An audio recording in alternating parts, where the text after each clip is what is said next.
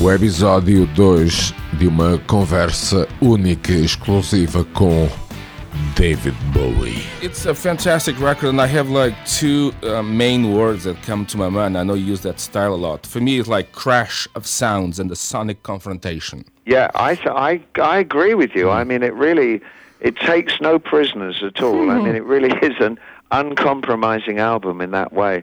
And we had such a great lot of fun the other night when we did the Madison Square Garden show because we took a real risk and we played uh, eight of the new songs from the album in the live in the live show, and uh, that's tough to put on brand new songs to a, an audience of twenty thousand people. But it was it was fabulous. I mean, they the songs felt so strong doing them live, and the audience was so receptive. I mean, it was just great, and, Um, and it just prove to us um, that we've got that we've got a really that we've made a very very strong album in that way. I think in many ways this uh, this record was conceived, was uh, made on the road. I mean, then you have the VH1 Fashion Awards, which we saw, and it was an amazing moment. I Do you like that? Oh fuck, loved it. It's very funny. It's very difficult, you know, to make fashion clap because they're, they're Tell- very icy people, you know. I know, and they take themselves too seriously, right? Oh boy, do they ever! And uh, we were determined to kind of really pulp them. And also play the new version of Fashion. That was perfectly tongue in cheek. oh yeah, people who know you. of course. then the Roseland, then the club tours.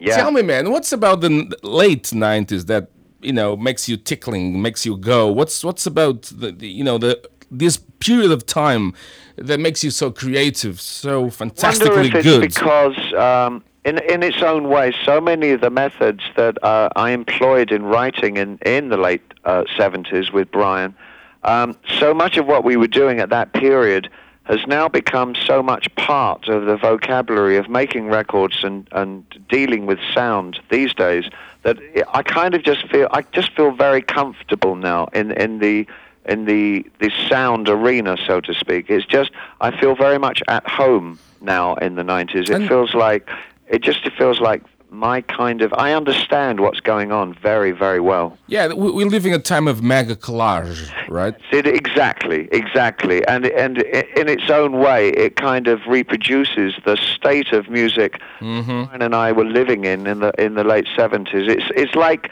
we fa- it, it's like we're speaking the same language again, you know. Absolutely. And you know something? is I fell out of love with the 80s, but so much because I just felt so out of sync with what was happening in the 80s because it was that it, it was kind a kind of music that I wasn't I just it just wasn't me. I, it wasn't music that I, I felt I was comfortable in. It's just like returning home again. It's just great now. You, you know something, David? I, this is a very personal question. That's what I feel. For me, I'm, I'm 37 years old. So, I mean, I, I lived, I'm a very precocious child. when I was 10, my first record was uh, LA Woman. So, you understand, now I'm 37. So, that record was released Aha. 17 years ago. Anyway, uh, I lived the, six, the 70s, the 80s, the 90s. I don't remember the 60s, but for different reasons. I was not taking acid then, I was just a baby. but the question is don't you think, don't you feel the 90s seem to be running too fast compared to other decades? It's like humanity wants to push to the year 2000s. Like we so like in wow, let's let's let's finish this motherfucking century. That, that's what you feel. Really, I, I, and that's a great shame in a way that people are rushing toward an mm-hmm. ambition that really they shouldn't be because the, I think the greatest sin is to waste days and uh, to have every 24 hour period should be prized because we get so few of them anyway that to kind of, you know, run through them as fast as people do is, is it's a great shame.